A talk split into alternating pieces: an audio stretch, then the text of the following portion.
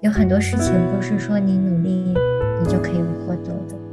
尤其是在这个小生命的面前，就这件事情我非常的无助。你看，你的女儿都有活过来，你怎么可能知道我的感受是什么样？就这句话我没有跟我妈妈讲，但是我心里是这样感受。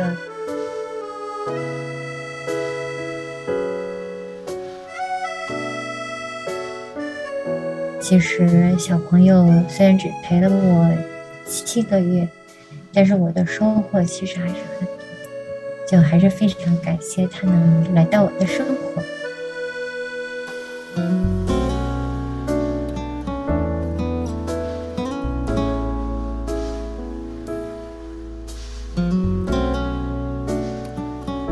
欢迎收听《哦妈妈》。在这里，我们不对个人的选择进行评判。在这里，我们听中国女性讲述属于她们的最真实的故事。我是 S。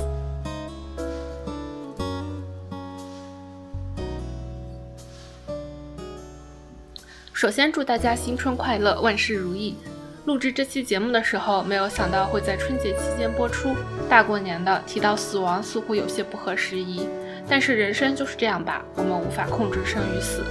当然，非常欢迎大家在节后再找一个属于自己的时刻收听这期节目，因为这期节目会提到死亡和失去，请大家选择性收听。最后特别要提一下，因为我的失误，并且出于要保护嘉宾隐私的考量，我对声音进行了处理，导致了这次的音质不是特别好。之后录音的时候会更加注意，这里也对嘉宾说一声抱歉。那我们就正式进入节目吧。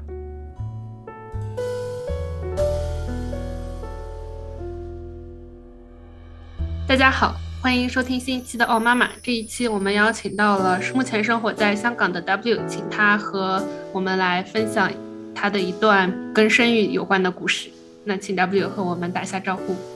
Hello，大家好，我是 W 小姐，我现在在香港生活和工作。那我在二零二一年一月的时候呢，发现我有了呃小 baby，就是怀孕了。但是在这个产检的过程中，发现了一些问题。在二零二一年八月七号的时候做了引产手术，然后我把小 baby 命名为叫 Aiden。接下来我想跟大家分享跟 Aiden 小朋友的一些故事吧。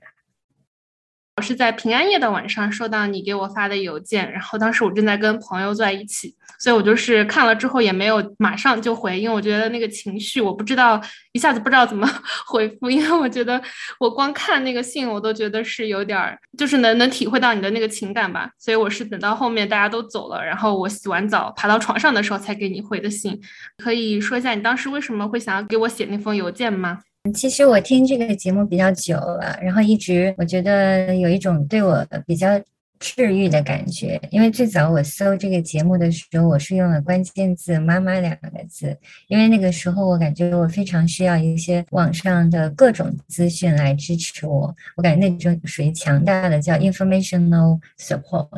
我后面印象比较深的是听到了你做的一期叫做说是不是被诶美国人领养的小孩就一定会很幸福，大概这样。因为之前我就有关注过一些这样的 Instagram 的。账账号就是说，这个有一个中国的小女孩被一对美国夫妇领养了，我就有的时候也会感慨，或者朋友也会觉得感慨啊，觉得这个小朋友好幸运啊，怎么怎么样？听到你做了一个非常不同的视角，然后你又从那个美国的养母，包括那个小女孩不同的视角来做这样的一期节目，我就觉得对于我的震撼还是蛮大的。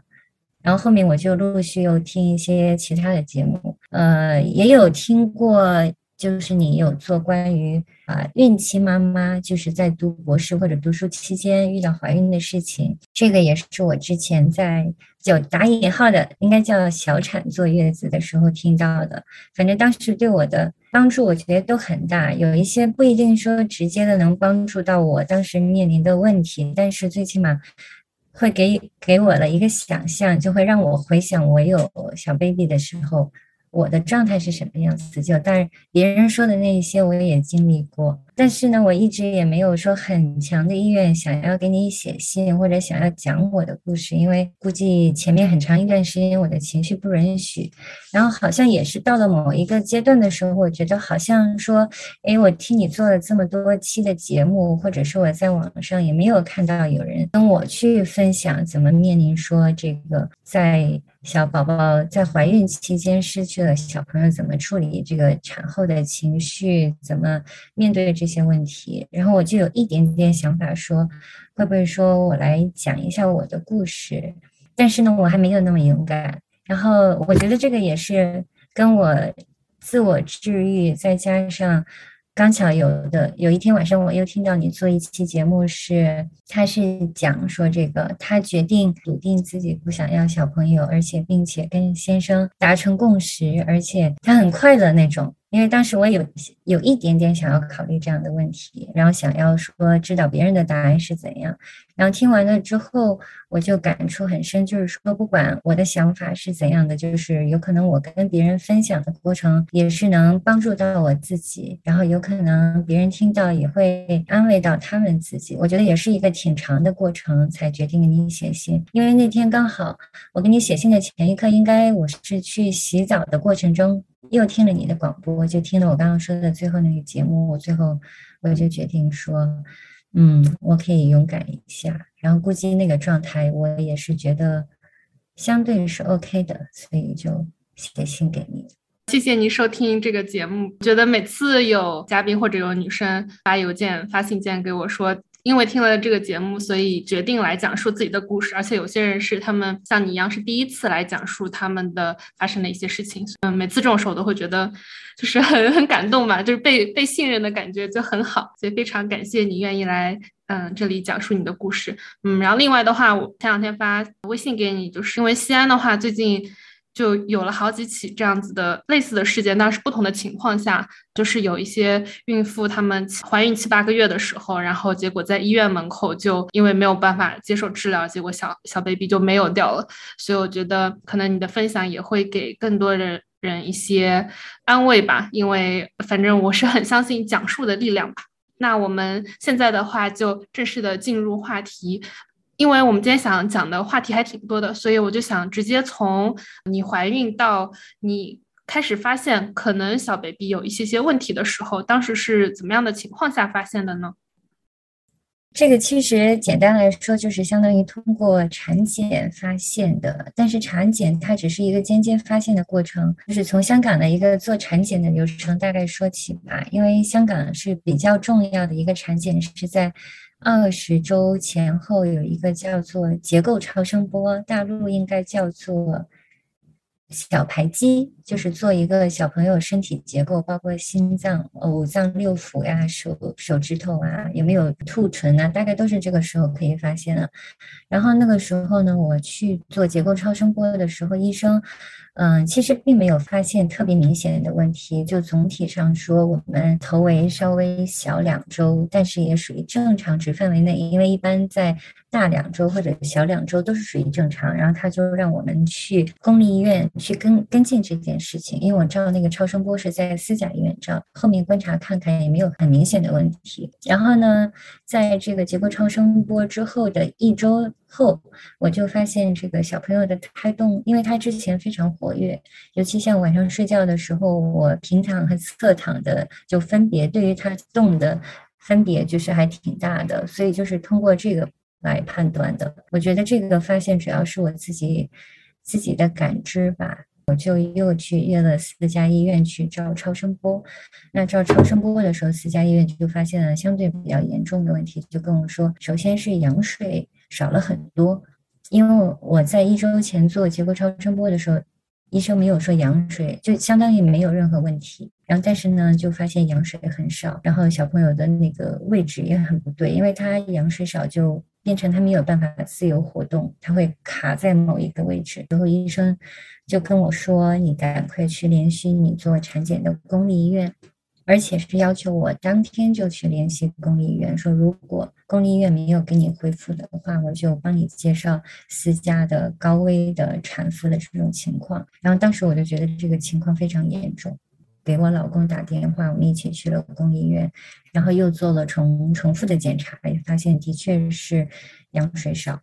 这个问题。但是在检查的过程中，医生除了发现羊水少，小朋友相对发育比较缓慢，也没有其他的任何问题。所以当时公立医院，因为首先香港跟大陆最大的区别就是。呃，无论公立医院和私家医院，基本上是没有保胎的这个说法，所以当时公立医院发现这个问题，也是建议我说，就只能说观察，就只有这两个字，就观察，你只能等，然后看时间能不能给你答案，或者是说有可能过一周这个羊水又正常，或者过一周越来越少，那如果越来越少，就有一个比较消极的一个备案，就是完全都是一个等待的过程。这个大概就是发现问题的一个时间点。那像你刚刚提到说，当时香港的医院给你的选择可能就是等待，那你当时会有看一些别的地方的选择吗？那个时候其实也有开始看了。然后，例如我就会去看大陆，如果面临这个羊水少的问题是怎么做的，包括台湾。但那个时候也并没有具体的做决定，因为医生也是说观察看。然后当时是，呃，我所在的医院还把我推荐到香港的另外一家，相当于是最好的。一个做妇产科的医院，香港这里我想说一点，就是香港它有一个明确的时间点，也就是说，无论这个小朋友有没有问题，健不健康，一旦是这个超过了二十四周，是不可以做任何的引产。呃，所以那个二十四周的时间点也非常关键。其实我们就在等待医院的决定的时候吧，我们就也不知不觉就到了差不多二十三周的时间。当时国内有一些办法，就是做羊水穿刺。就是首先看这个小朋友的基因是不是有问题，例如有问题的话，有一些人会选择其他的方法，就是有可能不一定会留住这个小朋友。所以当时我们也有也有想看说是不是小朋友自己身体有问题。虽然我们做了结构的一个检查，但是结构它不能检测到 DNA。但是当时公立医院也说我们这个已经二十三周了。然后香港的公立医院要做羊水穿刺的检查，大概需要半个月，呃，或者是更多时间才能出来结果。他说结果出来的时候已经过了二十四周，所以他说你做这个其实是没有意义的，而且做羊水穿刺还会有一个感染的风险，就有可能这个是非常健康正常的宝宝，但是你做了羊水穿刺的时候会带去病毒，有可能它就会导致感染然后死亡的状况。因为我呃老公的同事有这种，他们在做羊水穿刺的过程中，就是导致小朋友病毒感染，然后就保不住的情况。所以当时我们也没有很积极的在做羊水穿刺的这个选择。看了一些方案之后，我们跟跟香港的医生，他们都说没有这样做的之类的。所以当时我们。相对比较被动，但是后来也是坐不住了，按耐不住了，就想着说我们要去回到深圳，因为我以前在深圳工作，想要回到深圳去看一下，啊有没有医院愿意给一些非常积极的应对的方法？因为我之前看了，例如说注入这种仿羊水的物质到身体里，有可能会有一些效果，但是最主要也是后来应该是比较后面。二十四周的时候了吧？香港的公立的医院医生，相当于他给我们了一个准确的通知，因为之前一直跟我说要观察，要怎样。嗯，等二十四周的时候，他已经跟我说，他说这个状态其实不是很好。然后我建议你去深圳，因为深圳的话，你可以多一个选择，因为香港那个时候二十四周是不可以。说不要这个小朋友之类的，然后他就觉得说，如果小朋友是身体不是很好，他觉得这样对他来说也很辛苦，对大人也很辛苦，他就觉得我一是可以去深圳，例如做类似的手术，然后二也可以看一下是不是有更积极的一些处理的方法。然后当时我们是想着说，看有没有一些积极的预案之类的。因为是七月初发现这件事，我们七月中的时候就回了深圳。因为七月份的时候疫情也比较严重，然后我们回深圳的时候还有十四天的隔离，所以我们也预留出了时间，然后中间还在深圳经历了隔离啊什么一系列的事情。我就是觉得在那种情况下做任何的决定，就感觉需要很大的勇气，因为你你就会觉得说我好像要主宰另外一个生命的生与死的感觉。当初的话，其实有有一些选择，例如我看网上有的人选择，有可能是会选择不要这个小朋友。然后那个时候，其实我都没有勇气去查关于引产的那两个字，就我一直都没有查。其实很多信息我都是。随着我就是不得不去查的时候，我才去看，然后来发现，因为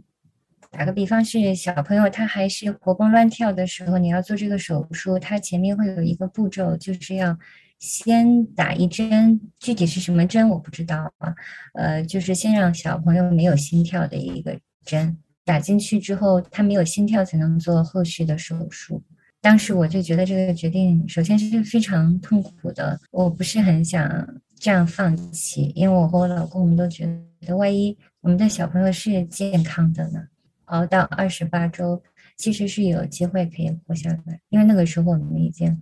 二十四周的样子。香港公立医院的医生他当时给的结论，也就是说，呃，前面我漏讲了，就是他说，首先是观察，然后观察到如果这个小朋友可以挨到。二十八周的话，我们就剖腹产把它取出来，然后再采取其他的措施。那如果他在二十八周之前他自己熬过去了，那就是另外的一个解决方案。所以我是在想做这个决定，我觉得对任何人来说应该都很痛苦，因为他有一个就相当于真的是你说的，你要去主宰另外一个生命它是否存在还是消失的一个问题。听你说这个，就会想到 Netflix 上面有一部韩剧嘛，就《机智医生的生活》，你有看过那个吗？因为里面有一个是妇产科医生嘛，他也会经常说啊，要让他保住，保到二十八周，这样子的话，小朋友至少可以把他弄出来。嗯，我觉得这个以前就只有在电视剧里面会听到这个。你刚刚讲的这个电视剧特别巧，因为他今年第二部的时候，大概就是四五月份的时候，是吧？然后那会儿我就有追剧，那个时候小朋友还在我的肚子里。然后我当时看这个剧的时候，就看得哭到不行。然后老公说：“ 你以后不要瞎看这种电视剧。”然后想不到这种事情到最后会发发生在自己的身上。那我们说回到 你们就回到了深圳。那回到了深圳之后，你有在那边接受任何的治疗或者是任何的手术吗？其实去到深圳的医院来说，对我来说确实就有点诡异。因为首先，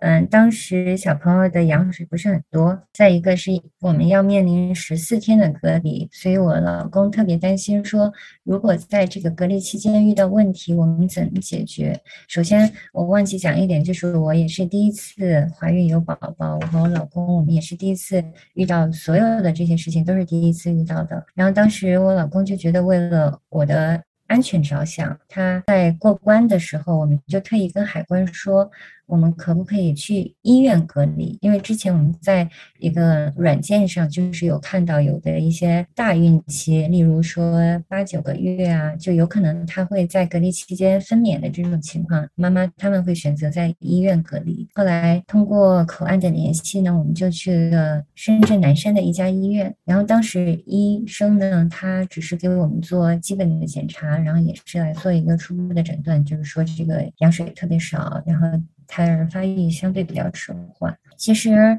我觉得大陆相对来说比较积极的应对它的保胎。我体验到的唯一一个呢，就是他会给我吸氧气。然后在吸氧气的过程中，我的确觉得那个小朋友又恢复了比较活跃的状态。呃，虽然说医生也不知道什么原因，但是我个人的感受觉得，在医院的那几天吸氧还是非常有用的。然后当时我也有点非常懊悔，就觉得为什么在香港医生不让我吸氧气？就总人总是会有一些这种想法吧，就去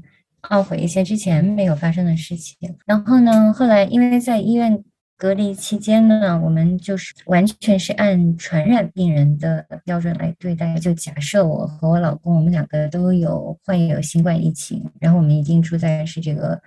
传染科，然后医生过来给我们检查，他们都是做比较周全的防护，所以就导致了我们的饮食和住宿条件没有那么好。就住宿的，我和老公住在病房里，他也没有窗帘。呃，想想医院，它都是二十四小时走廊都是开着灯，又经常有人。那几天应应该我们就住了三四天，然后就变成吃饭睡觉。都不是很好，然后再加上跟医生沟通的时候也会出现一些情绪的问题。后来我们就决定又转到去酒店做隔离，但是这个过程中反正就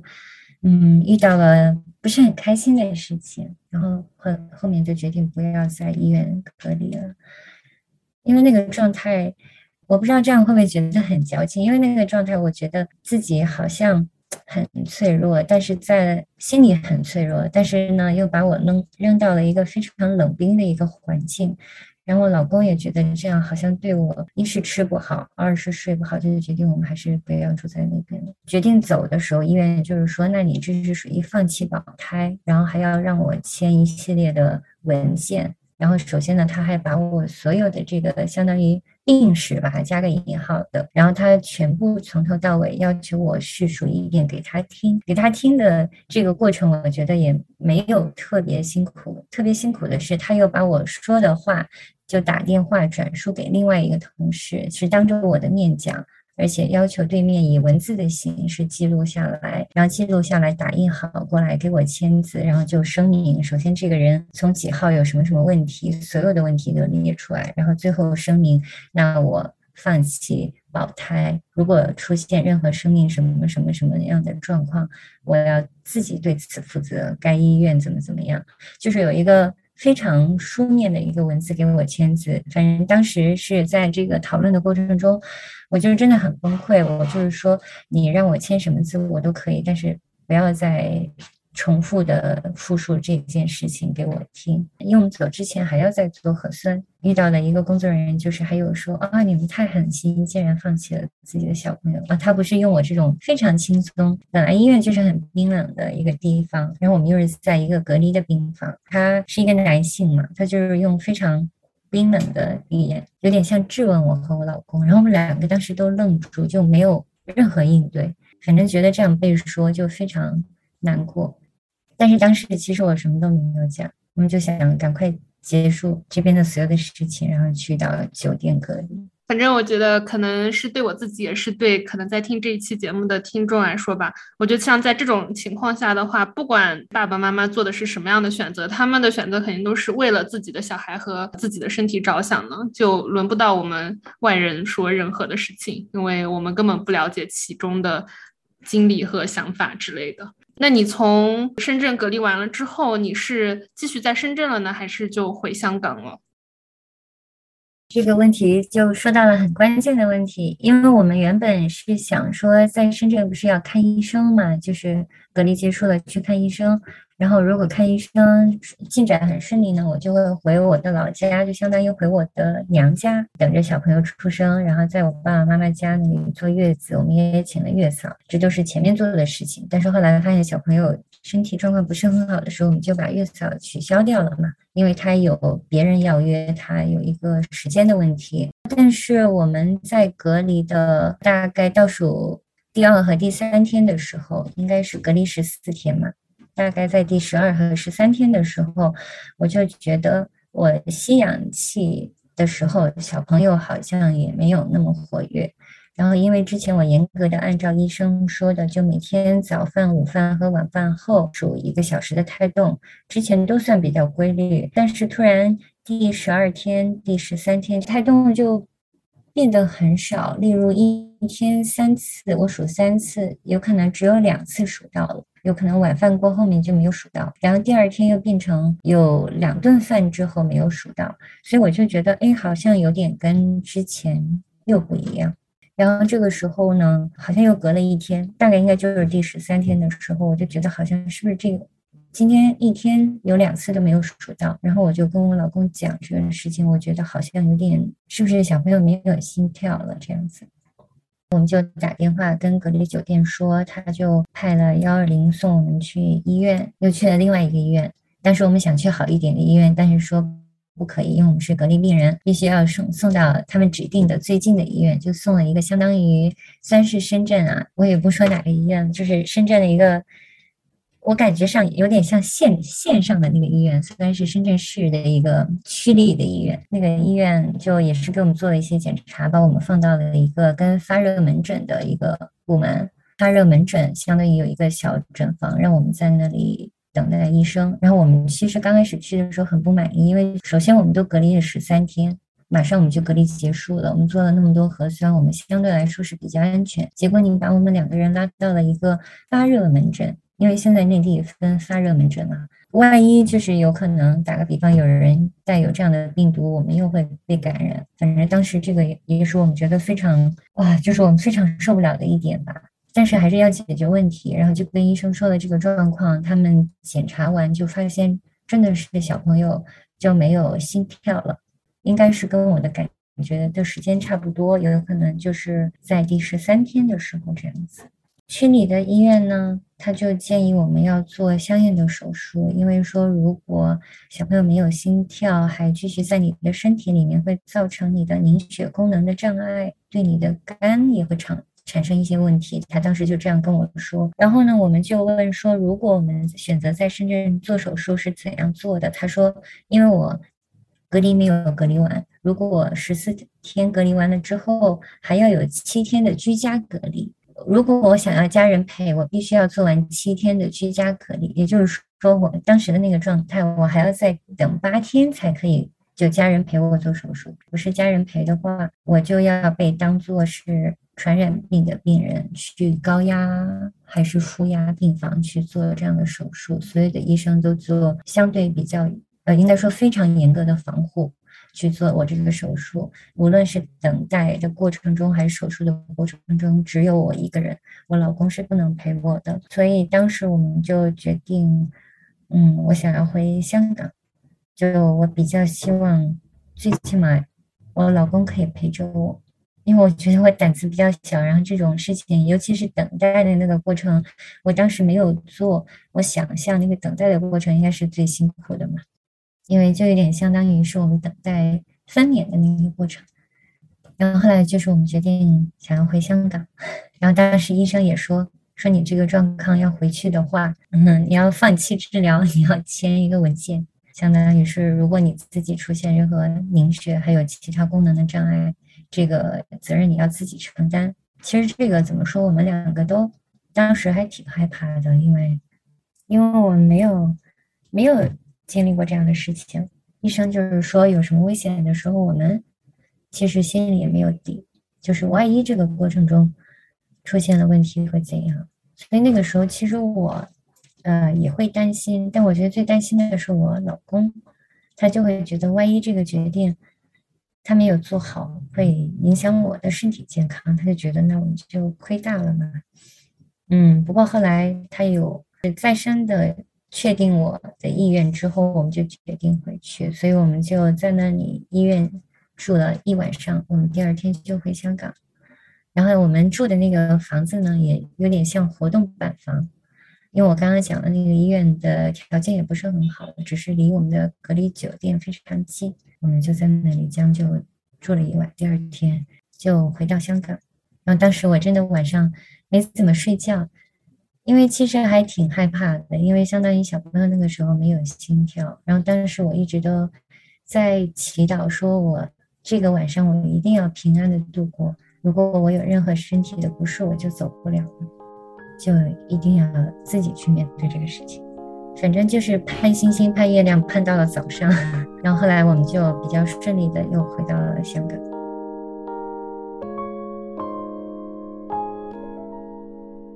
回到了香港之后，你们是就直接去了医院吗？嗯，然后医生就给你做了检查吗？因为我们相当于前一天在医院的时候没有冲凉，就回来洗了个澡，然后我们就直接去了医院。对，然后去医院呢，其实我们相当于是从深圳回到香港。然后当时我们是拿的回港医的名额，所以就不需要隔离，是可以直直接去去医院的。但是做医院呢，他们也要严格的去筛查吧，但是首先他就是先，嗯，先让我去病房，就先休息下来，剩下的就是交给我的先生还有医生来处理。那首先医生也是给我有做核酸啊什么，但是医生他是做好防护的。对我这里还想说一点，因为香港估计跟大陆有一点不同，就是因为是如果你是孕期到了二十四周以上，然后我们就可以去我们。一直做产检的那家医院，只要拿着身份证就可以直接去住院部，就不需要去挂号，或者挂号只需要先生去挂号，我们不需要去有一个排队啊，一个比较繁琐的流程。就二十四周之后可以直接去产房那边，所以当时我就相当于很快就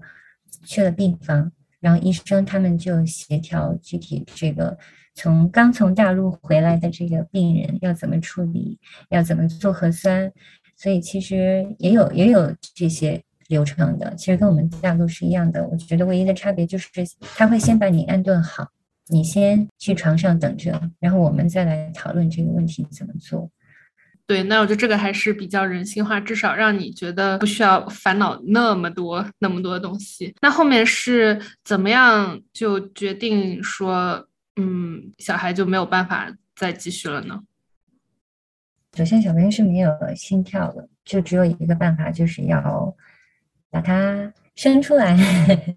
就是跟正常分娩的。呃，过程是一样的，呃，因为当时他没有给我太多选择，就是也是先做了超声波，然后有医生过来确诊，就是说这个什么情况，后来也给我们讲解，然后呢，遇到这种情况，医生又跟我们说，你们可以做的是，例如可以做某一些检查，一二三四，你们要不要做？然后呢，后来我们就都有决定按照医生推荐的方法来去检查这个。病因吧，因为医生会说，例如，呃，有可能是胎盘感染的问题，然后那我们就检测胎盘，再还要检测小朋友跟我和老公的 DNA 做对比，看是不是小朋友的 DNA 有问题，染色体有问题，导致就是出现后面的状况，然后还有一个就是可以做小朋友的解剖。但是这个其实我没有考虑一下，但是医生说，如果你想要找到原因，他们也想要去做。像因为我们怀的是男宝宝，男宝宝肾有问题的概率会相对高一点。然后我们因为羊水少，有可能就是因为肾出现了问题，会导致羊水少，所以我们也同意让他去检查小朋友的肾。大概就这几个问题是那天晚上决定的。然后决定好之后呢？呃，医生就会再做一些术前的检查，例如抽血之类的，然后就相当于就是睡觉，让你好好休息一一晚上，然后第二天再做一个具体的手术的一个 procedure 那样的过程。因为我我我不太懂这个医学啊，但是你会有某一个瞬间，finally。你知道说不可能了，我我就要要去做引产了，会有那个瞬间吗？还是你还是医生他就是潜移默化的告诉你就是那个意思了？有 final 的一个那个感觉，其实是我是在深圳，就我首先我感受到好像小朋友啊有可能会没有心跳，然后去到医院的时候，医生跟我证实的时候，我那个时候是感觉是 finally 对，首先。嗯，为什么这么说？因为之前我一直会，我们会抱着希望，总会觉得啊，万一有可能第二天会好呢，或者是会越来越好呢？也不能说我们抱着是不切实际的幻想，但是当有一个人告诉你这个答案是怎么样的时候，你就会觉得你好像反而会更轻松的那一种，因为你就没有选择。那个时候就相当于我完全没有选择，你就只能把这件事情。把它做好，就是按照医学的标准把它做好，就反而没有那么累了。因为之前真的觉得好像精神压力很大。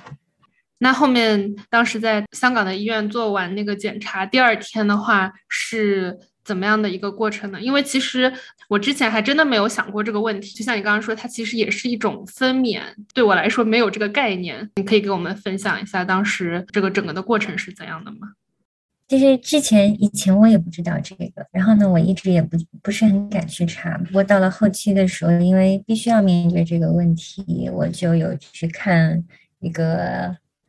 社交软件，然后它就会有一些很多人去分享说你需要准备什么东西，需要买什么东西。然后后来我发现需要买的这些东西跟我们正常生产分娩的是一样的。也叫做一个待产包，但是以前呢，正常分娩待产包还会有小准备小朋友的东西，那只不过说引产的待产包就是除去小朋友的东西，然后准备这个妈妈要用的卫生巾，还有一些什么这个一次性内裤或者是冲洗的那种小壶，大概这些东西。然后讲到那个过程的话。我记得应该是早上吧，大概吃过早饭，医生陆陆续续的过来，就会跟我讲接下来的那个 procedure 的过程。例如说，他们建议我选择用塞药丸，就是他把那个药丸塞到你的阴道里，它会有一个溶解，然后刺激宫缩，刺激宫缩之后，就会你有一个等待的过程，就是阵痛的过程。然后阵痛结束了之后呢，应该就可以去产房分娩。呃，因为香港这边也是按照二十四周，二十四周以上的这个孕产妇就可以去到产房去分娩。如果阵痛到一定阶段，护士根据她的经验判断，觉得可以去产房了，就会把你带到产房。因为是那个塞药，它也是分疗程。然后大概一次是塞一片药，然后这个是持续六个小时。如果这六个小时没有什么效果，他会再给你塞一片药。大概是塞两次药还是三次药是一个疗程。如果一个疗程没有发动，或者是你没有任何反应的话，再进行第二个疗程或者第三个。就每个人身体状况不一样，反正是一到三天的时间。后来等到快到中午的时候。医生就会问我，他说：“你觉得你有准备好吗？”我就是说：“那你作为医生，你会建议我怎样？”他就说我建议你上午就开始做这个动作，所以就差不多十一点多的时候就已经塞了第一次的药丸。后面就好像没有什么特别的事情，主要就是等待。因为香港疫情的关系，其实老公也不能说在病房陪，就是老公只能在外面走廊，然后我就会出去，我们在走廊里吃点东西啊，或者干嘛。等到晚上的时候，我其实还没有什么明显的像痛经的那种感觉吧。然后来又塞了一次药，就六点多的时候。我跟我老公本来说我们在车上吃点东西，或者他说开车带我出去放松一下，然后但是在车上的时候就发现啊，好像有点像正常痛经的样子，但是还是可以忍受。后来疼痛感比较加剧，然后疼痛的时间缩短，然后来我们就决定去产房，就回到楼上，回到住院部。虽然说没有特别远的路，但是那个过程我搞了快一个小时就。因为比较痛，我不知道是不是因为说这个使用药物的关系。因为如果正常的产妇是因为自己的身体引发的那种阵痛，它的时间相对是比较长的，发动的时间就整个是周期会长吧，然后频率也会好像会不一样。但是我当时来的感觉非常猛烈，就很短的时间就已经很痛了，然后每一个上一次阵痛和下一次的时间的间隔也越来越短。然后来去到病房的时候，护士有教我用呼吸的方法缓解疼痛，跟我说了其他的止痛的方法。很快我就觉得我用呼吸止痛的方法就没有什么效果。我说我想试一下那个吸笑气，对，香港是有一个吸笑气的。医生说你想不想要吸笑气？我说我想要试一下。那他说那就要去产房才有笑气，所以就相对比较早，应该十点多就去了产房。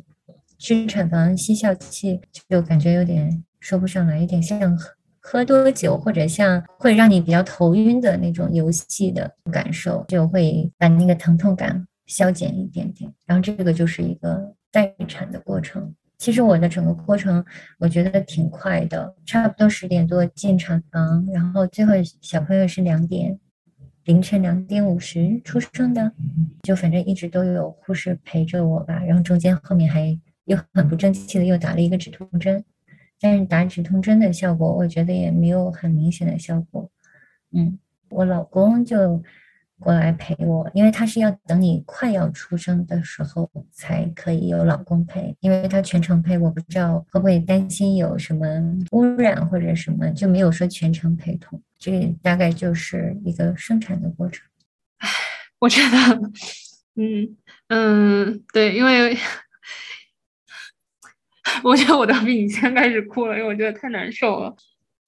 就感觉很难很难想象吧，因为一般的产房大家都是那种啊，好开心啊，宝宝生出来，然后大声哭一声。我觉得这个产房肯定是不一样的嘛。我觉得那个那个过程，哎，我因为我以前也没有去过产房，所以我也不能说这个产房跟其他的产房有什么不同。这就是我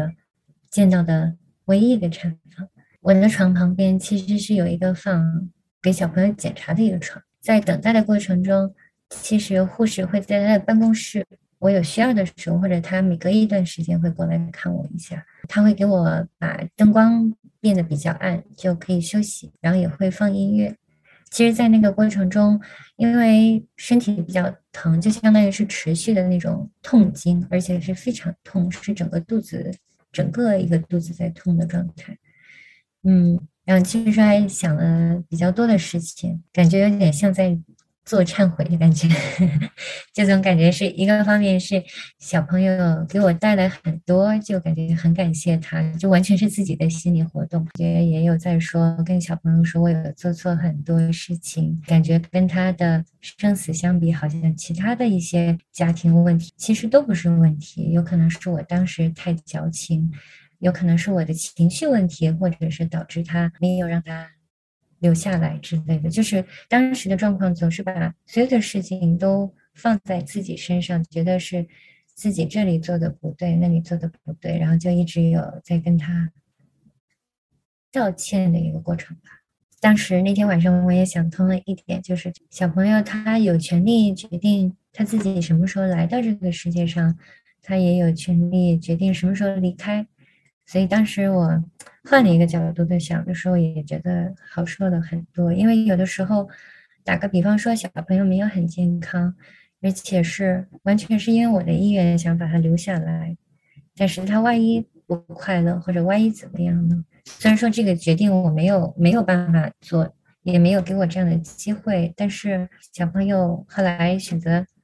离开的时候，我也觉得这个也是他的选择吧。只不过是有的时候会觉得很内疚的，就是我没有给他比较好的一个生长环境，就在我的子宫里的很好的生长环境，因为羊水很少，首先他的活动就会受限嘛，就会觉得还蛮对不起他的。但是总的来说，我觉得还是很感谢有他的陪伴，因为以前我也没有怀孕过。这几个月呢，我们就经历了特别多的事情，去做产检，就也有第一次听到他的心跳，也有跟爸爸妈妈相当于报喜，然后也有很开心的跟朋友分享我的怀孕的事情。很多朋友都说会给大侄子以后买东西什么的，就完全是一个非常期待的一个过程。然后在这个过程中。我也会去查这个新生儿怎么怎么喂养啊、睡觉啊，或者什么一系列的问题应该怎么解决，就感觉这个过程其实，我觉得我和老公我们学到的其实还挺多的，就是小朋友带给我们的东西，其实还是非常多。虽然他现在不在我们身边，但是，嗯，我觉得他会一直住在我的心里。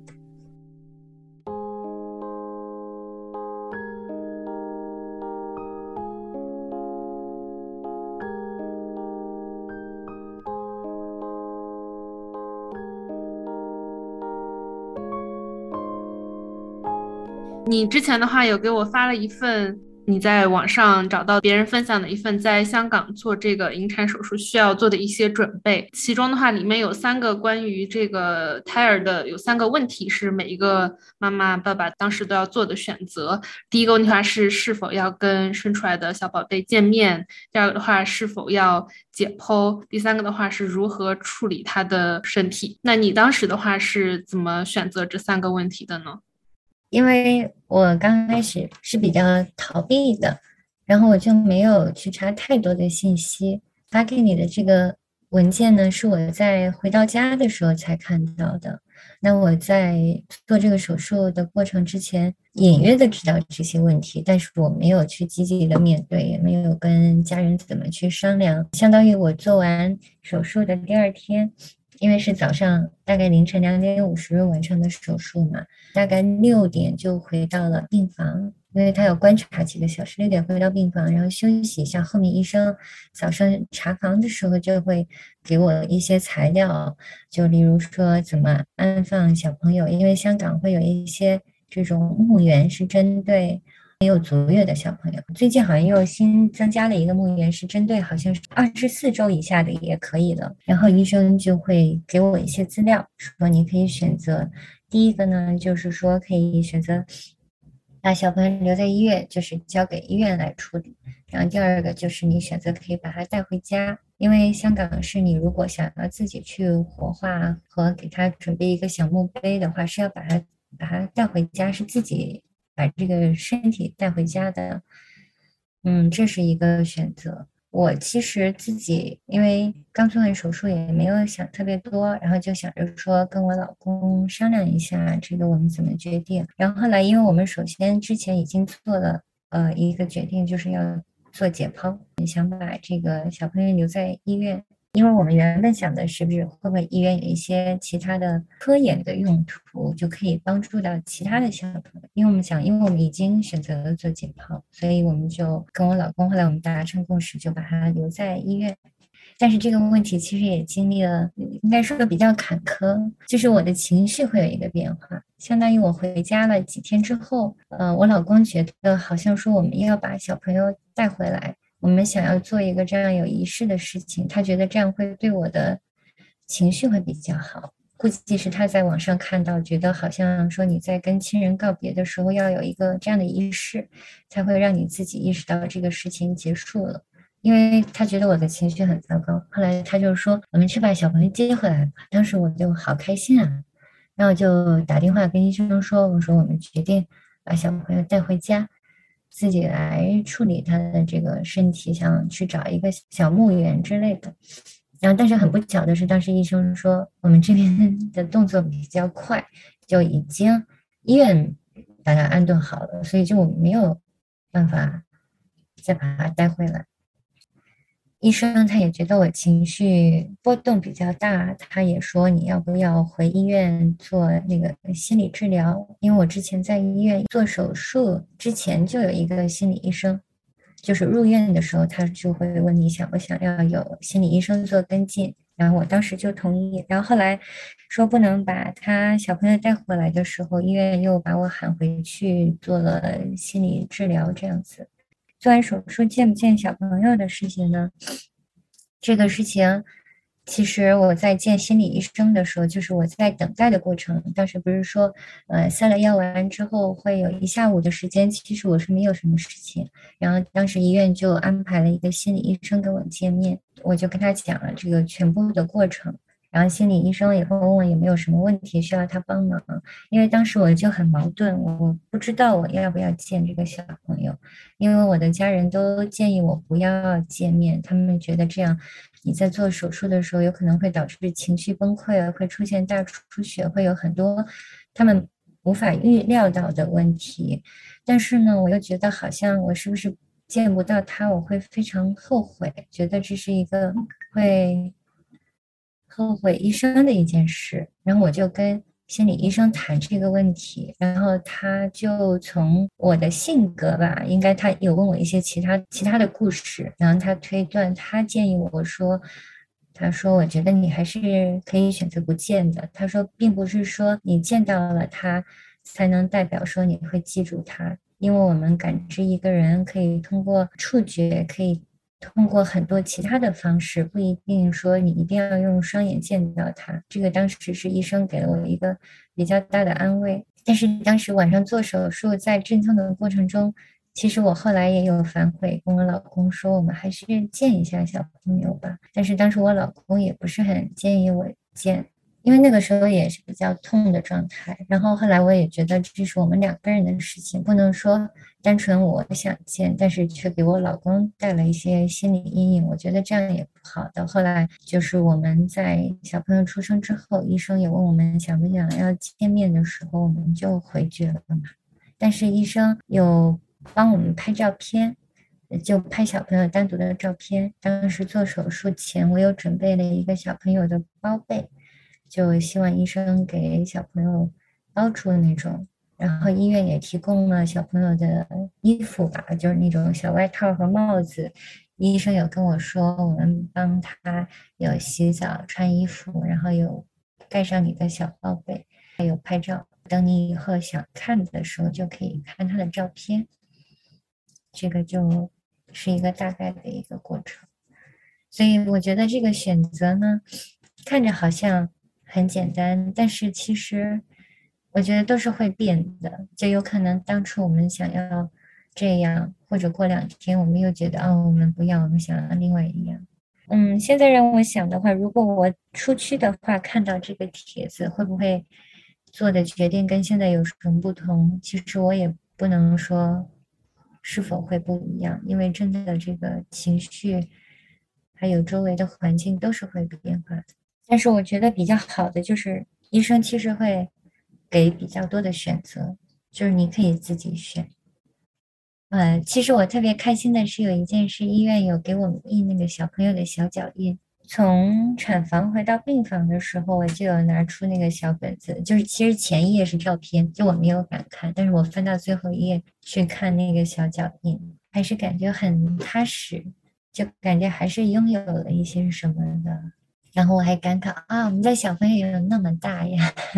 因为一直医生都会照超声波的时候都说小朋友体重偏小，但是实际上其实也是有一个误差的，小朋友也没有那么的小。那现在几个月过去了，你有看过他的照片吗？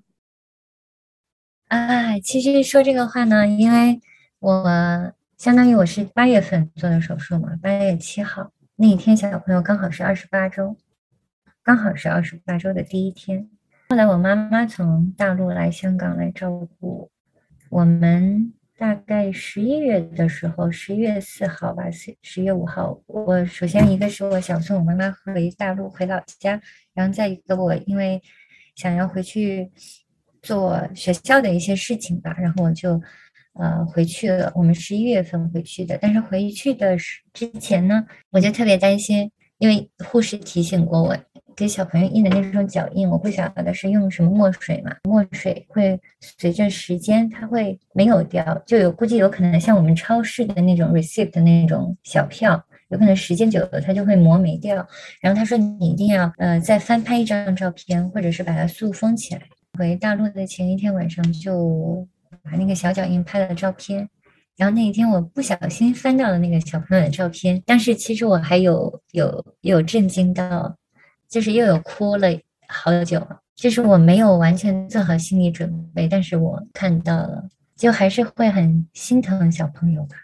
其实我并没有敢仔细看，因为之前我跟我老公他跟我的约定说，等我们有了下一个小朋友的时候，我们再拿出来看。也会觉得好像就很难做到说认真的去看这个小朋友。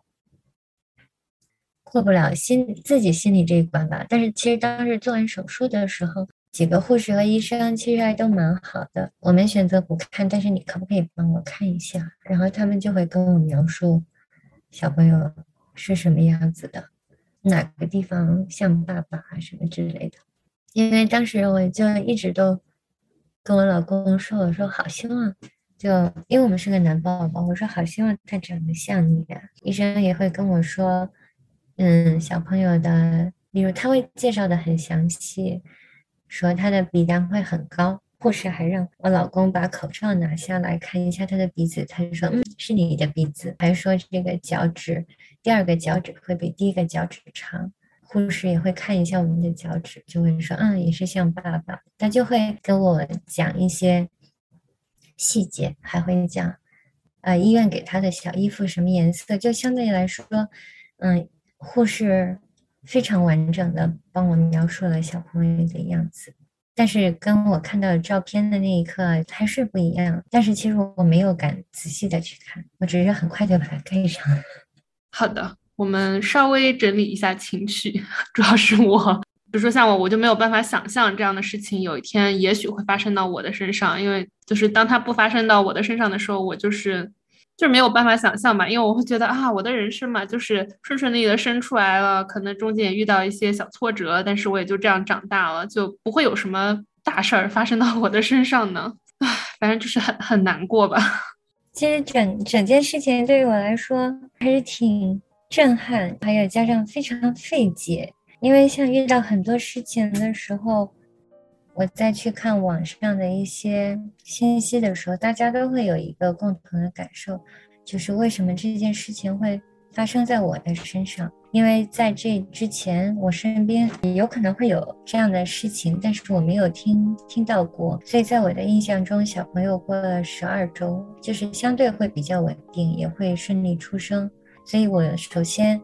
作为。第一次怀孕的我，就不知道会有这种其他的事情，有一些突发的状况。但是在这个过程中，其实我接触了很多类似的人，但是大家每一个状况其实都不一样，有各种各样的问题。所以我现在觉得，一个妈妈能怀孕生出健康的小朋友，其实真的还挺难的，因为它涉及的问题，无论是环境到母体到婴儿。还有爸爸的精子，就他的决定因素太多了，所以中间哪怕其中一环出现小小的问题，都会导致非常不一样的结果。其实这个是我之前也没有想到。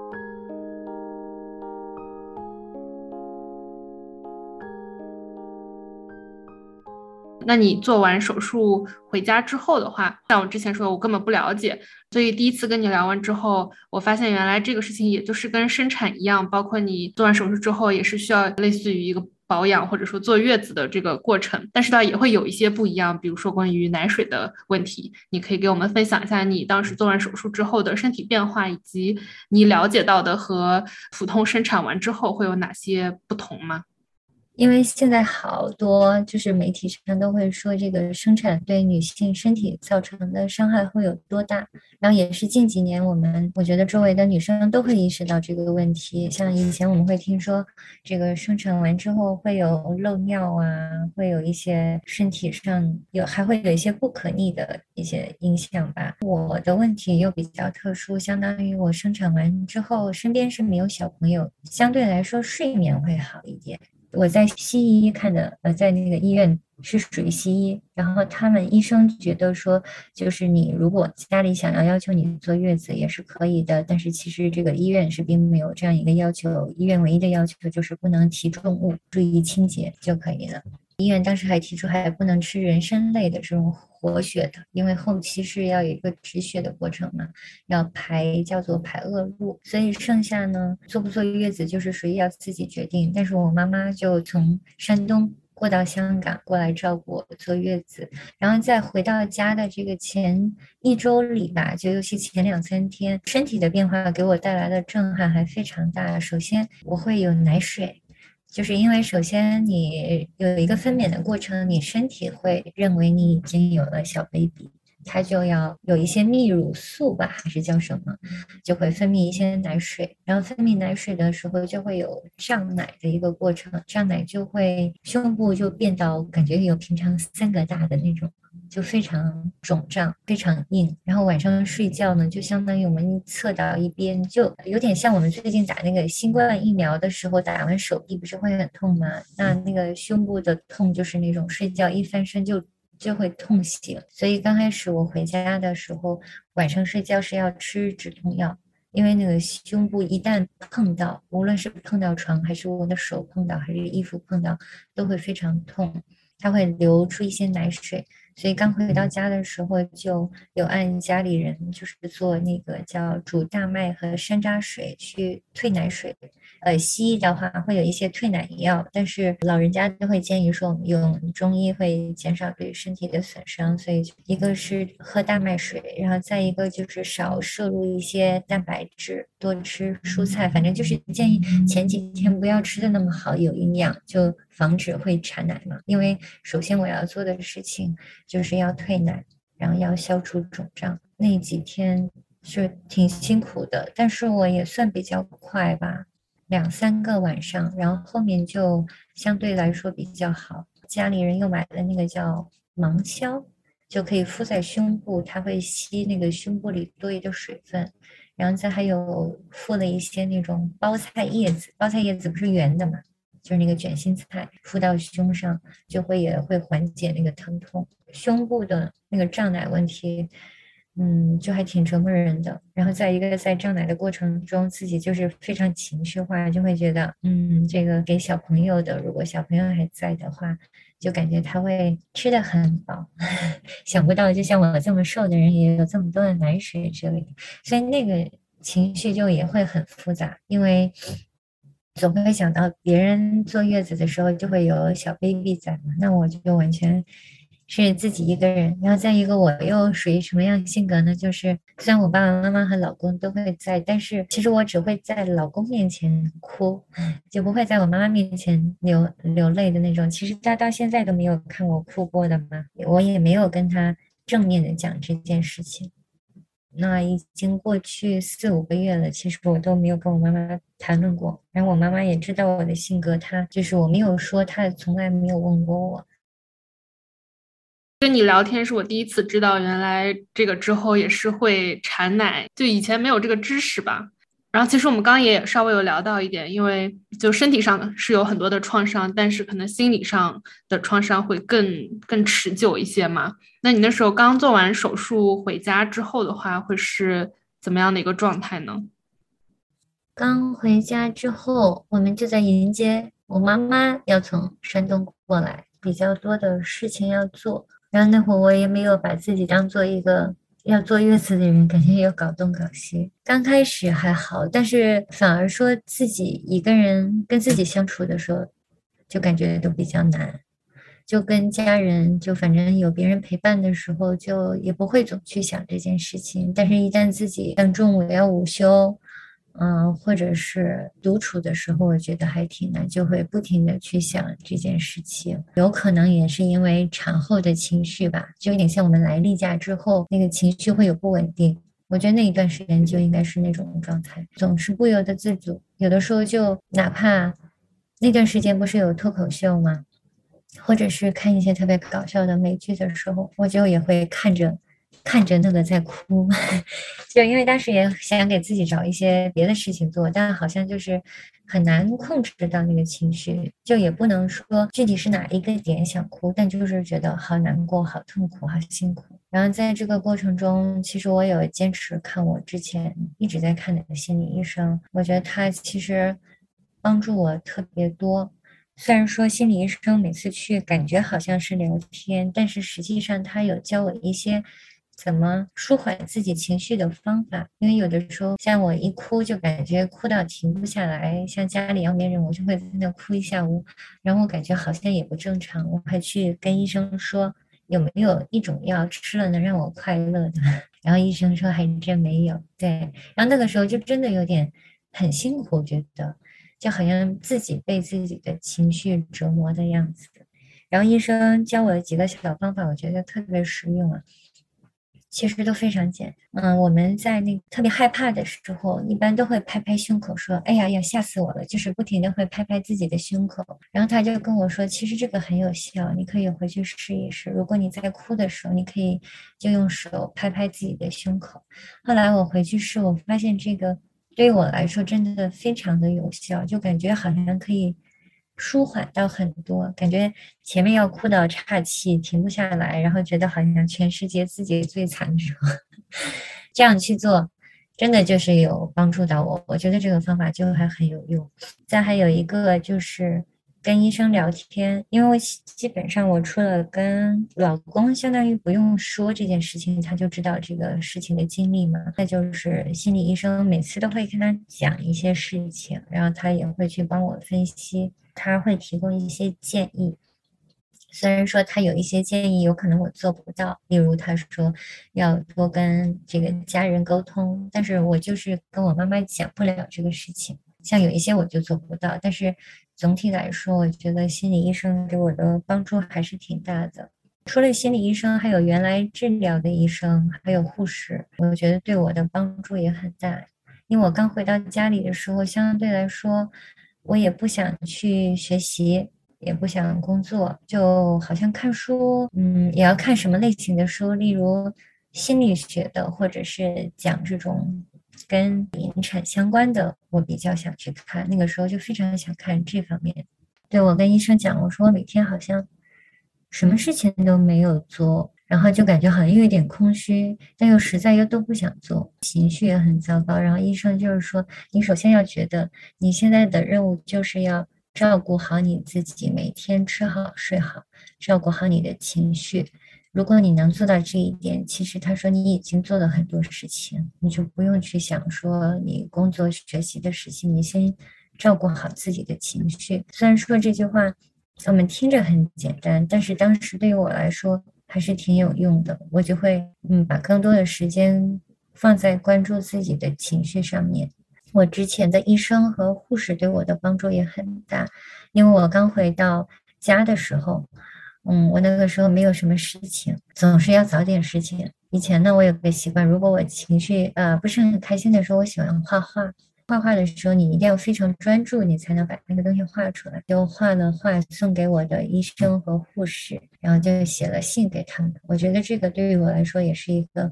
在跟小朋友有一个连接的那种感觉，因为这个世界上。只有那个医生和那个护士有看到我的小朋友，或者还有其他的吧，但是直接跟我有接触的就是他们。然后我就有，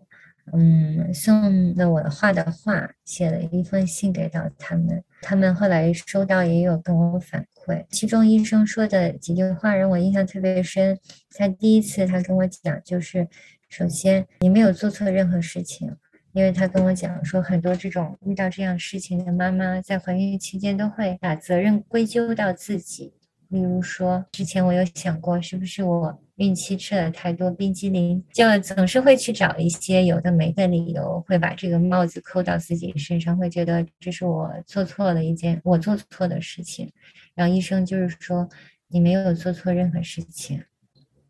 这是一个，然后还有最后结果发现小朋友没有心跳的时候，他会跟我说：“This is the best outcome。”就是说这是最好最好的结果。觉得医生就是他虽然说的话都很少，但是我觉得对我的嗯，就有点像那种精神支柱的感觉，要不然总是会一直的自责。其实医生说了之后，还是会去自责。我觉得有可能遇到类似事情的女生，也会总是会把这个事情放到自己身上。我心想，如果是真的是我们的问题，也不能说去怪责怪自己吧，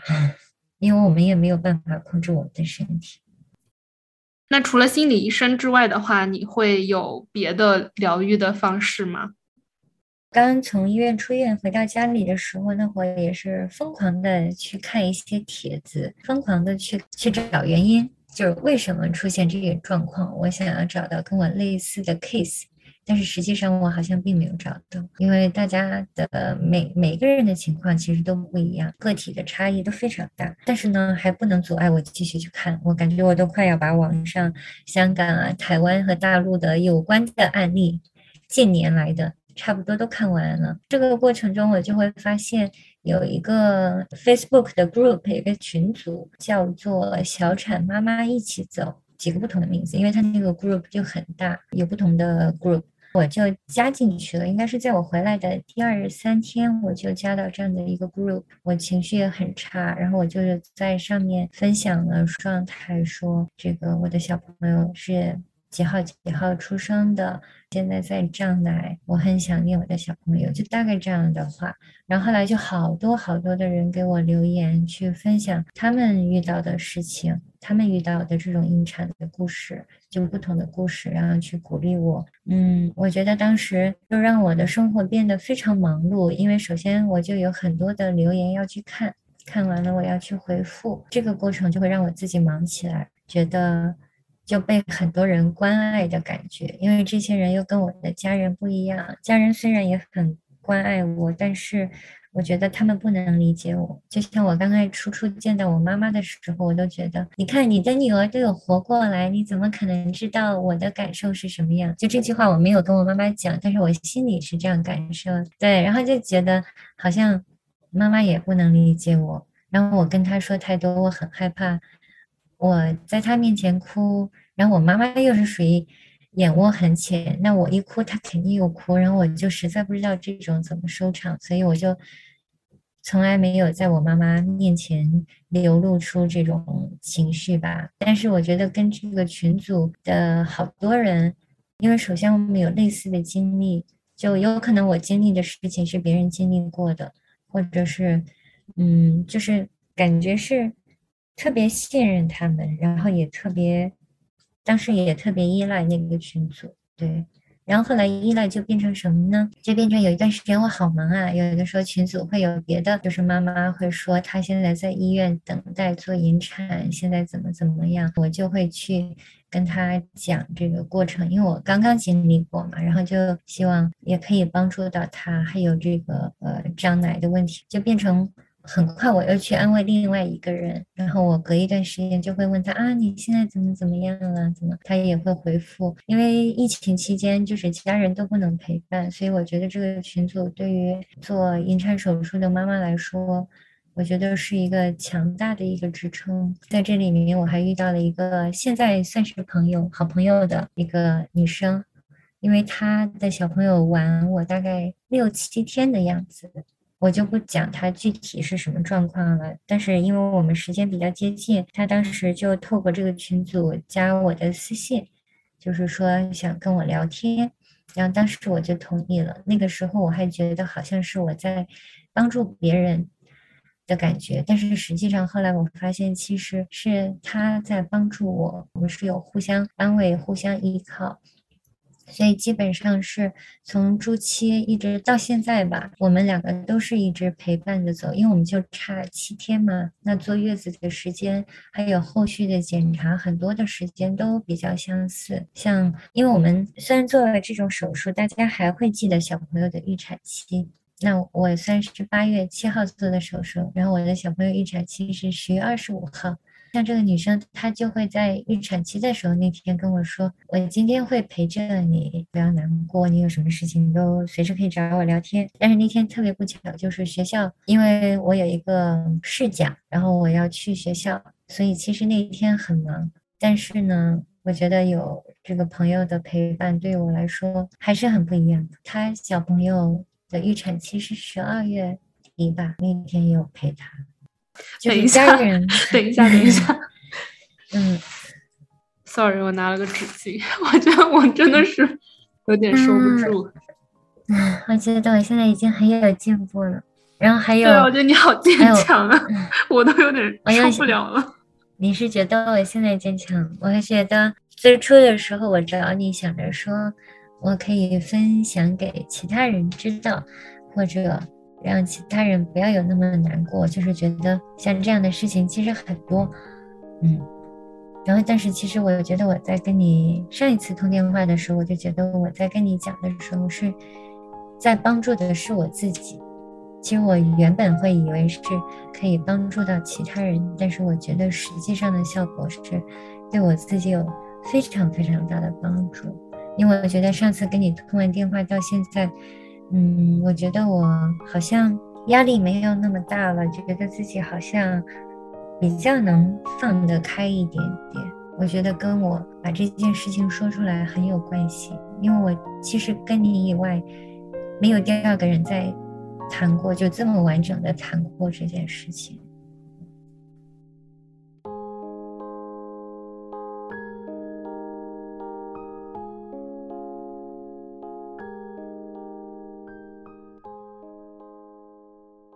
关于你的伴侣在整个过程中的反应和陪伴，他是男性嘛？因为我们不是经常会听到有一些男性就说，只有当小孩生出来，他们抱到怀里了，他们才 finally 有了那种啊，我是一个爸爸了。在那个之前，他们可能还是属于一个很没有这个想法的过程中。那你的伴侣的话，你觉得他在整个过程中起到的作用，以及你对他满意，或者有没有什么你觉得可以改进的地方？其实我觉得。我的老公给我的支持非常非常大，觉得整件事情幸好有他陪我，感觉才能走到现在。跟他在一起，觉得还是非常满足的那种状态，就觉得好像自己还是拥有很多。但是呢，就像你说的，嗯，男生跟女生毕竟还是有差异的，因为首先那个小朋友是在我的子宫里，那他顶多是在小朋友胎动的时候。他才能隔着我的肚皮感受到跟这个小朋友的微弱的连接，哦，我的孕粉其实不是很严重，但是也会恶心啊，或者是睡不好。就像这些呢，其实他都不能切切实实的体会到。还有做手术的过程中，他他会觉得，嗯，很心疼我，他也觉得自己很无助，好像帮不了我什么。包括我的情绪的问题，他也帮不了我的问题。但我觉得他做的很好的一点，因为他在我妈妈来之后，他后面就要去上班了嘛，就相当于陪了我一个月，然后就去上班。那他有时候上班的时候，我就会白天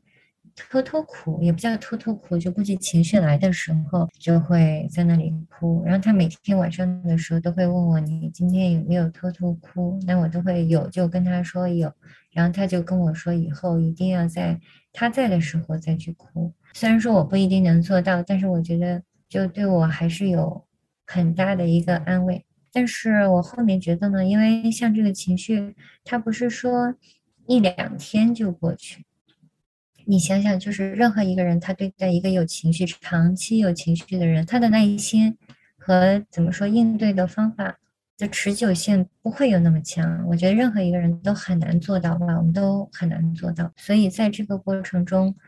估计我的先生、我老公他也会觉得，好像这个事情过去很久了，怎么就好像还是好不起来，就是会有一个这个阶段。但是后来我们我也跟他聊，我说你要给我时间，就是我现在还需要时间，我就是还是做不到。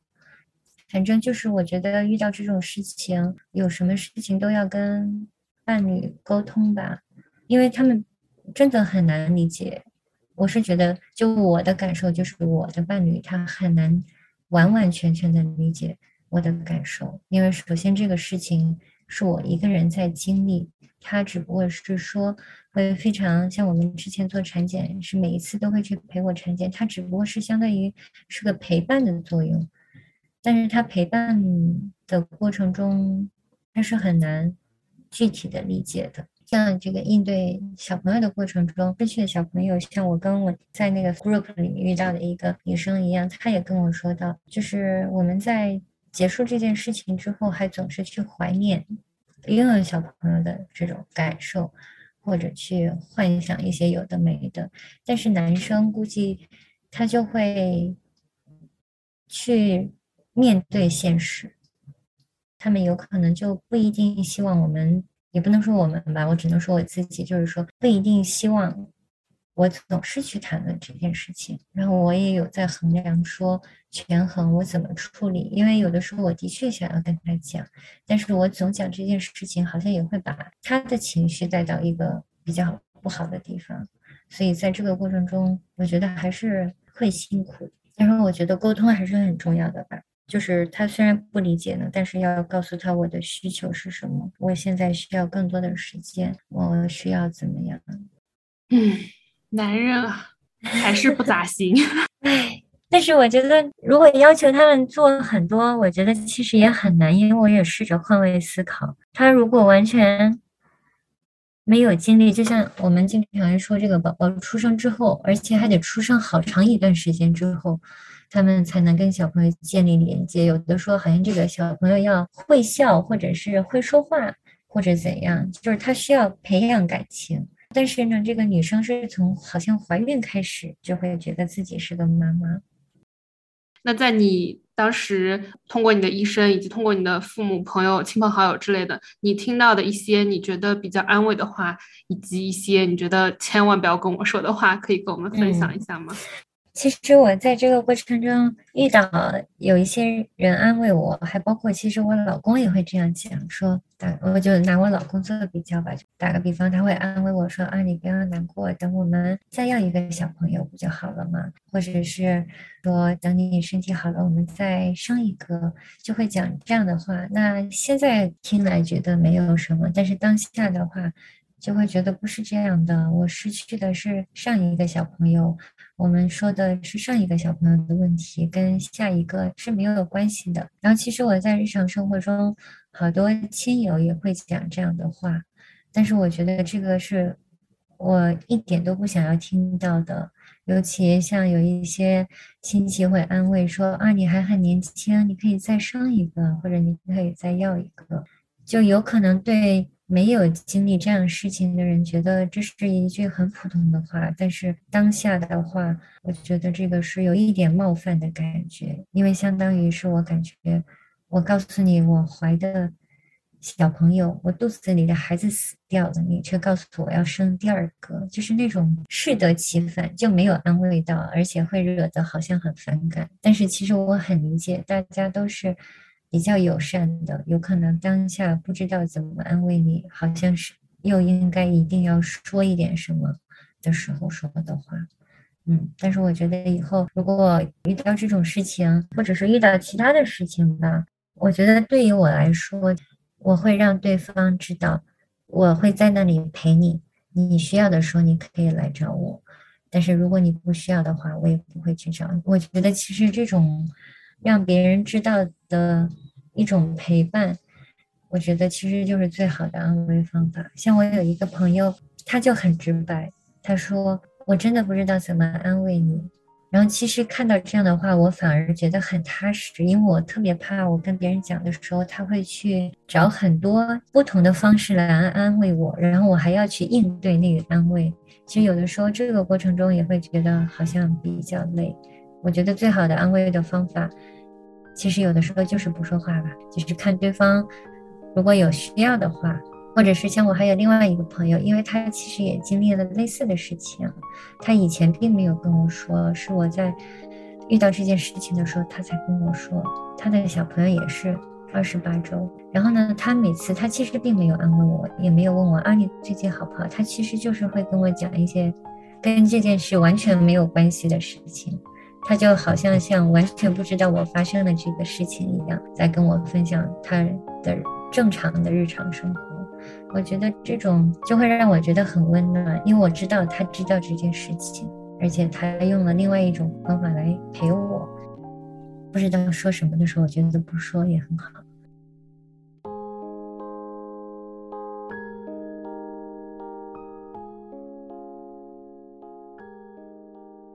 这个事件有没有对你的人生价值观有没有发生什么改变？嗯，比如说你珍视的东西的排名会不会有所改变？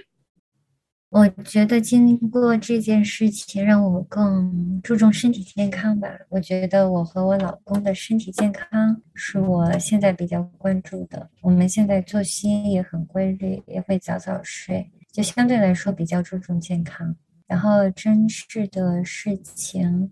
这个好像没有太大的变化。之前呢？其实我也会把夫妻的关系放在比较重要的地位，我现在也觉得是这样的，因为现在还有一种可能，就是万一我们如果以后没有办法有小朋友，或者是我们决定不要小朋友，我们要考虑的是怎么经营，也不能说叫经营吧，怎么让我们的关系变得越来越好，或者是我们怎么去更好的陪伴对方度过这漫长的一生。其实感觉也会更加关注两个人的关系吧。虽然我们并没有到要讨论下一步怎么做，因为也想说顺其自然。还有在这个过程中，我觉得也会更珍惜我的伴侣吧，因为觉得遇到这种事情，他对我的支持真的还非常大的。我觉得也会好好珍惜他。然后还有让我比较大的一个感受就是，有很多事情不是说你努力你就可以获得的，尤其是在这个小生命的面前。就这件事情，我非常的无助。像羊水少的时候，网上会有说这个通过喝椰子水呀，或者是每天喝几升水。有时候觉得我喝到我整个身体都水肿，好像我都不能让这个羊水增加。还有一点就是会觉得，我觉得这个过程中让我其实成熟了很多。我感觉，因为以前就总感觉自己好像像没有长大的小朋友，现在虽然也还会有，但是就会更加直面这种生活的挫折，就总会觉得说人生其实叫什么十之八九就会不如意嘛，对吧？其实这有可能就是我自我安慰的一种方方法，因为我要活过来，要从情绪里跳出来，就会，诶，安慰自己说，那生活中就是有很多挫折，那只不过是，我现在被我遇到了，然后每个人的生活也并不是说都是一帆风顺的。还有一点就是，我用了一个非常悲观的方法。目前来说是这样，觉得说，因为之前不是有很多人都会调侃叫“人生不值得”嘛，对吧？然后有的时候我在想啊，有可能小朋友觉得这个人生不值得，他决定打道回府了。嗯，因为我就想到说，在我们生活的当下，有可能觉得生活还过得还不错，但是仔细想想，我们后面每个人都会面临跟父母的分别。或者跟伴侣的分别，我是指生老病死的这种，其实我觉得还是很痛苦的，嗯，真的这个过程都是很痛苦的，但都是要必须面对的事情。所以从这个角度讲，小朋友没有出生啊，他怎么说呢？他其实是有出生，我只不过说面临分别比别人要早得多，应该，嗯，这也是他的选择吧。就是感觉会多了很多负面来面对生活的一些情绪，但是我觉得虽然有可能说不一定是很健康，但是我觉得能帮助我现在度过一个坏情绪，其实也是好的。对，而且我觉得这个事情它肯定是。就是一辈子你都会想起来他，就没有什么啊，过了五年我就忘记了。之前我有采访我妈妈嘛，然后她之前也是八个多月，不过那个是不同的时代背景，然后她就把那个小孩拿掉了之后，她就说现在都三十多年了，她还是会经常想到，就说如果当时生下来该多好呀之类之类的，所以我觉得就是非常正常，这个事情它就是发生了，不可能说哎。过去了就翻篇了。我之前在那个 Facebook 上还看到一篇帖子，就是也是那个 group 里面的帖子，他就是说是一个国外的一个妈妈，如果那个小朋友还在的话，他现在已经上大学了，就大概是这样的一句话，我看了就非常的难过，因为嗯，就像你说的，我们就我是像遇到这样的事情的人吧，包括我自己，就很难说我们哪一天或。会把他忘记，总会说把他带到当下的生活的这个空间。例如，我现在就会想啊，那如果小朋友十月份出生的时候，他现在已经有三个月了。然后像有的人就会，呃，那个群组里会说，现在他那个小朋友已经四五岁了，怎么样？就总会是去把这个小朋友带到自己的生活里。然后我当时在医院的护士也跟我说，他说你不可能忘记这件事情的。他说像因为这个医院还有别的病房，然后有一个八十岁的奶奶，她都会记得她自己生过几个孩子，无论她多大年纪，她都记得，哪怕这个孩子是出生是状态是活着出生的还是怎么样，但她都会记得她生过几个小孩。其实我觉得，哎，每次想到这个都会。心头一紧，然后反正有的时候只要想到这件事情，就有点，就鼻子会酸酸的。就无论什么时候在什么地点都会这样子。前段时间看了一段文字，就是说，尤其是遇到这种事情，嗯的悲伤呢，就像一块石头一样。那我们把这个石头放在口袋里，呃，就是如果时间长那，我们就会习惯了，就会。没有觉得这个石头很重，放在口袋里。但是当你低头去看一下的时候，这个石头其实它还在那里，它会一直都在那里。只不过说，有可能你会习惯了它的重量，就不会觉得，嗯，压力很大呀，或者是怎样。但是你低头看或者用手摸它的时候，它会一直都会在那里。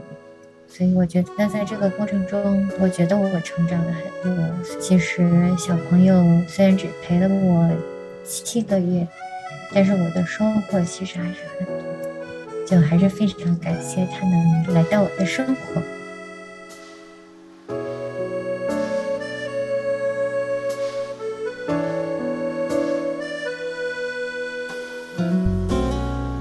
以上是今天的节目，感谢你的收听，我非常非常感恩 W 对我的信任和对节目的支持，希望他的讲述能给你带来一些实用的信息和心灵的慰藉。如果你也经历了类似的伤痛，希望这期节目能让你感受到你不孤单。也欢迎你给我发邮件或者音频，告诉我你的听后感。我在爱发电、Coffee 等平台都开通了捐款的频道。如果你想要支持我更长久的做出更高质量的内容，欢迎到这些平台来支持我。如果你喜欢这期节目，欢迎分享给你的父母、朋友，在社交媒体上分享，也欢迎在 Apple Podcast 上打五星好评，让更多人发现这档节目。我们后会有期。